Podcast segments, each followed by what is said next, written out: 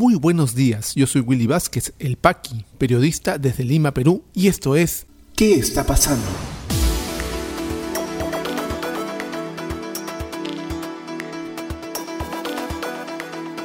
Estas son las noticias de hoy jueves 13 de mayo de 2021. Comisión de Constitución del Congreso aprobó una nueva legislatura que busca definir modificaciones a la Constitución. Ministro de Salud confirma tendencia a la baja de curva de segunda ola, pero invoca a no bajar la guardia. Fiscal José Domingo Pérez, miembro del equipo Lavallato, solicita garantías y protección para él y su familia debido a amenazas.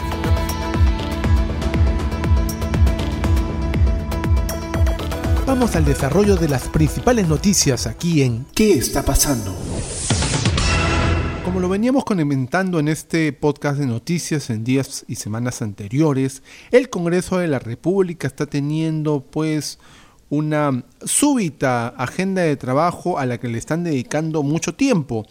Eh, no solamente por el tema de aprobar leyes que ya el Congreso este, ha aprobado por insistencia y el Ejecutivo ha enviado al Tribunal Constitucional para que eh, las declaren inconstitucionales porque mm, van a llevarse de encuentro el erario público, como la ley de devolución de aportes del FONAVI y también la ley de negociación colectiva, de las cuales también les vamos a contar en, los titulares. Pero no solamente eso, sino como habíamos comentado, se quiere establecer cambios a la constitución, no solamente en el tema de eh, eh, la cuestión de confianza, sino también la aprobación de una segunda Cámara, o sea, que sea bicameral el Congreso, deje de ser de una sola Cámara y tenga senadores y diputados. Para ello se necesita eh, aprobar estas medidas en dos legislaturas, pero esta legislatura que estamos llevando a cabo con el Congreso terminaría en 26 de julio. Ok, ya no habría más. Pero ¿qué se les ha ocurrido a la Comisión de Constitución? Ampliarla y dividirla. Hacer una legislatura más de casi un mes. Dar por terminada en unos días más esta legislatura y iniciar otra. ¿Para qué? Para poder aprobar estas modificaciones a la Constitución. Informa el diario Perú 21. El Congreso busca aprobar una serie de reformas a la Constitución antes de acabar su mandato. Con dicho fin, la Comisión de Constitución aprobó por mayoría una reforma al reglamento que desdobla la actual legislatura. Ello le permitirá aprobar dos temas, límites a la cuestión de confianza y el retorno del Senado. Con 12 votos a favor, la comisión que preside Luis Valdés de Alianza para el Progreso aprobó que la actual legislatura se parta. Así, la vigente durará hasta el 12 de junio y la última será del 13 al 16 de julio. Queda en manos del Pleno poner fecha para debatir esta iniciativa y aprobarla. La Constitución establece que las reformas son aprobadas con el voto en mayoría de dos legislaturas consecutivas. Dado que actualmente queda solo una, que va hasta junio, las modificaciones constitucionales no podrían lograrse. Un dictamen versa sobre la cuestión de confianza, las que quieren aprobar en estas dos legislaturas, ¿no? El artículo 130, eso se los comentamos el día de ayer. ¿no? En declaraciones de Perú 21, el expresidente del TC, Oscar Ubriola, explicó que esta propuesta es acertada debido a que la obligatoriedad de exponer al Pleno y pedir su confianza fue negativa porque se convirtió en un arma de presión entre poderes. Recordemos que eso ocasionó la última disolución del Congreso realizada por el expresidente Vizcarra. Entonces, lo que quieren es evitar de que el presidente de la República presenta cuestiones de confianza sobre cuestiones que ve netamente el Congreso. Por otro lado, otro dictamen que quieren aprobar en estas dos legislaturas es la reforma constitucional que busca el retorno del Senado. Así habrían dos cámaras, una de 130 diputados y otra de 60 senadores. De ser aprobada, los peruanos elegiremos a los senadores en las elecciones municipales y regionales de 2022, o sea, el próximo año. Pese a que en el referéndum de finales de 2019, dentro de las modificaciones que se decidieron, los, los peruanos votamos en mayoría en que no queríamos dos cámaras, ¿no? y tampoco la reelección congresal, por ejemplo. Ellos, los congresistas, continúan entercados en aprobar estas dos cámaras, que básicamente, y lo hemos dicho en este podcast de noticias, y esta es una opinión muy personal, me parece que sería muy significativo y positivo para el control político dentro del Congreso. Pero se va contra la, eh, eh, la decisión del pueblo. Y lo que se busca no es eso, no es un control político, se busca que estos congresistas que terminan su mandato en julio de 2021 vuelvan en 2022 para poder postular a estos eh, estas cámaras, tanto de senadores como de diputados. Es lo que se busca, lamentablemente, este Congreso que está eh, yéndose y se resiste a irse con facilidad, está tratando de mover todo para tener cierto tipo de continuidades en la política congresal. Veremos pues qué se define en el Congreso, qué voces eh, se levantan defendiendo esta medida de ampliar a dos, a dos legislaturas y qué otras voces también están en contra. Estaremos muy atentos.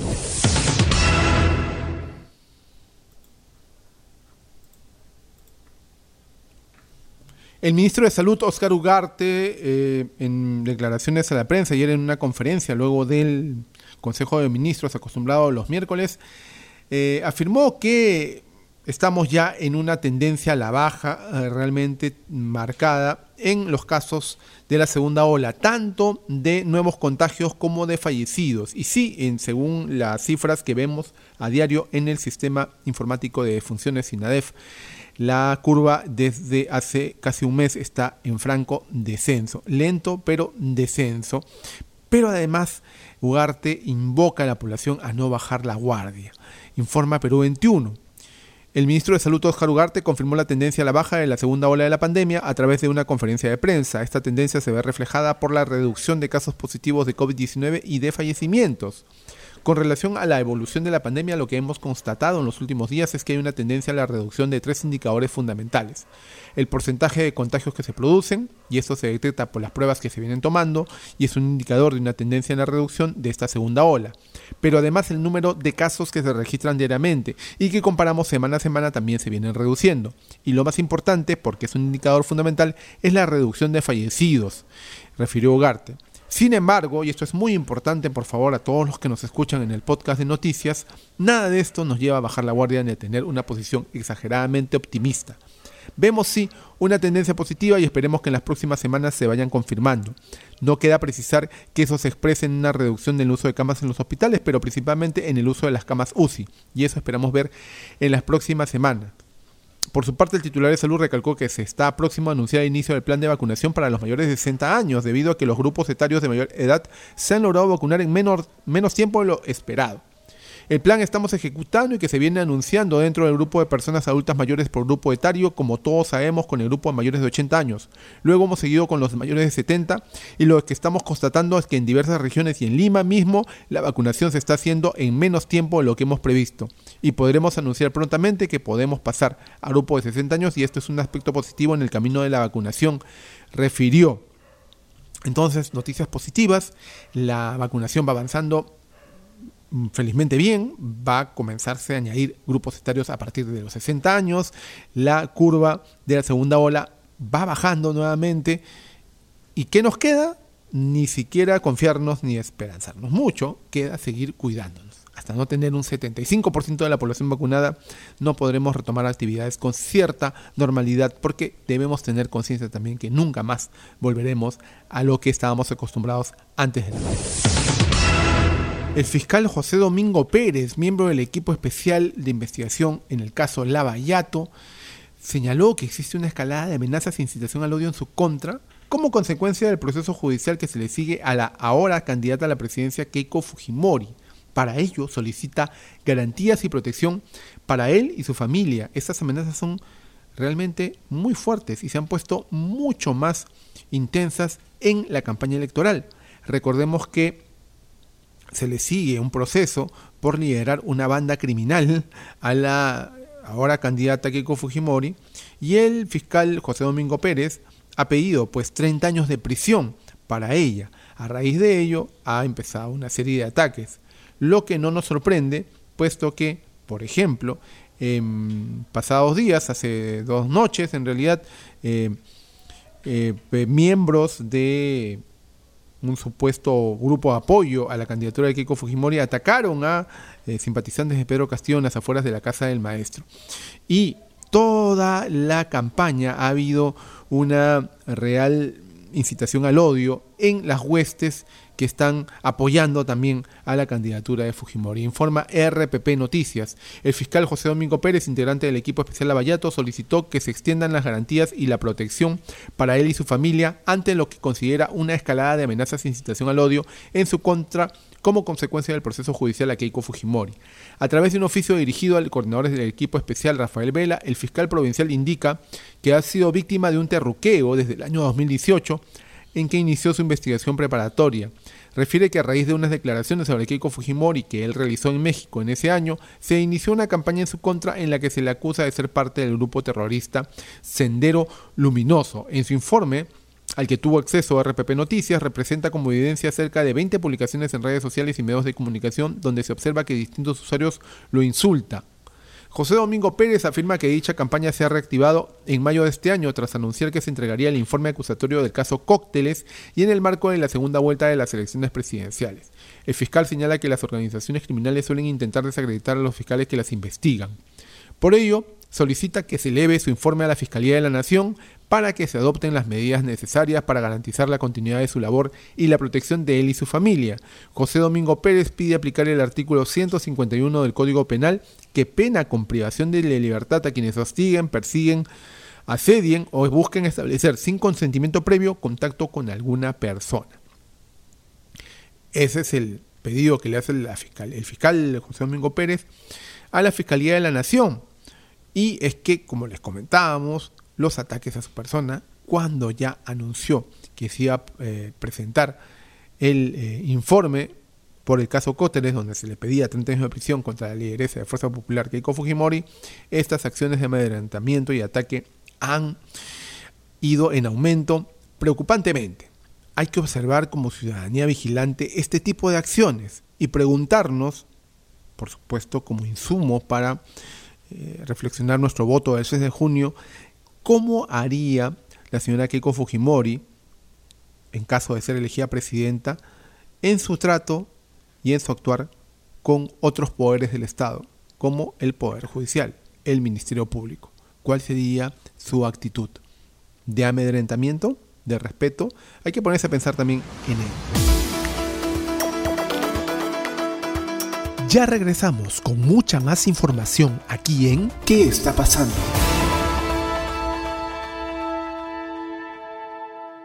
Y este podcast llega a ti por un gentil auspicio de La Mamina.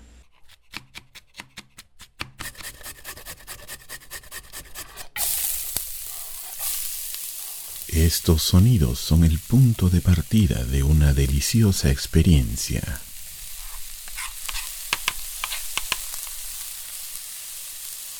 La mamina, lasañas, pais y más.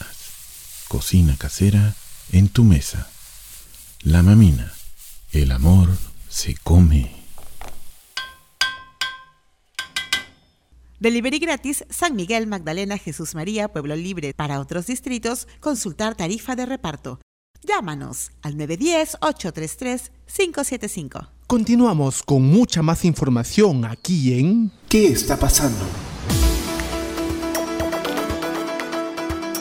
¿Qué está pasando rumbo a la segunda vuelta? Para el virtual congresista Hernando Guerra García, Fuerza Popular ha tenido siempre un comportamiento democrático en referencia a la firma de la proclama ciudadana por parte de Keiko Fujimori. Frente Amplio inicia conversaciones con Perú Libre para ofrecer respaldo político y técnico a la campaña de Pedro Castillo.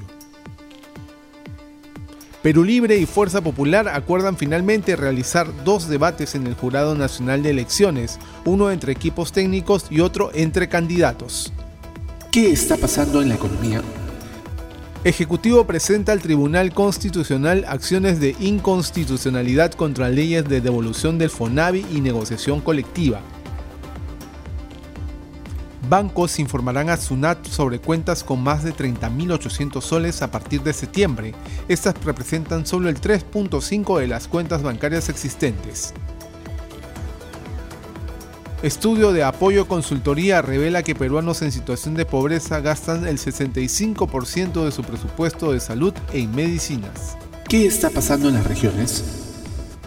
En Apurímac, Dirección Regional de Salud inaugura centro de atención para pacientes afectados por coronavirus en Curahuasi.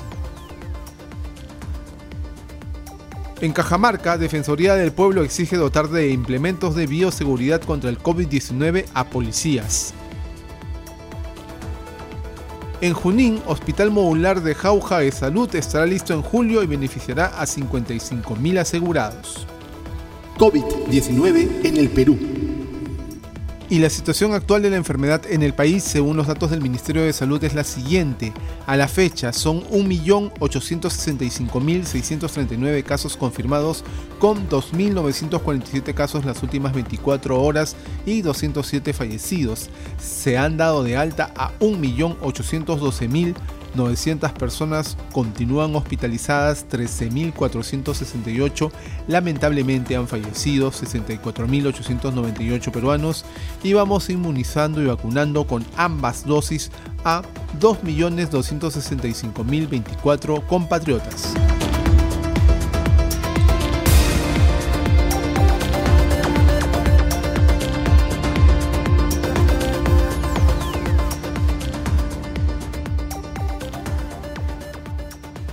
Si te interesó este podcast de noticias, recomiéndanos con tus contactos porque estaremos enviando este audio todos los días para que puedas tener una aproximación noticiosa a lo que está pasando en el país. Suscríbete a nuestra lista de distribución en WhatsApp y compártelo. Puedes seguirme también en mis redes sociales de Facebook, Twitter y YouTube como Willy Vázquez El Paqui o visita podcast.elpaqui.com. Muchísimas gracias por llegar hasta aquí. Nos escuchamos en cualquier momento.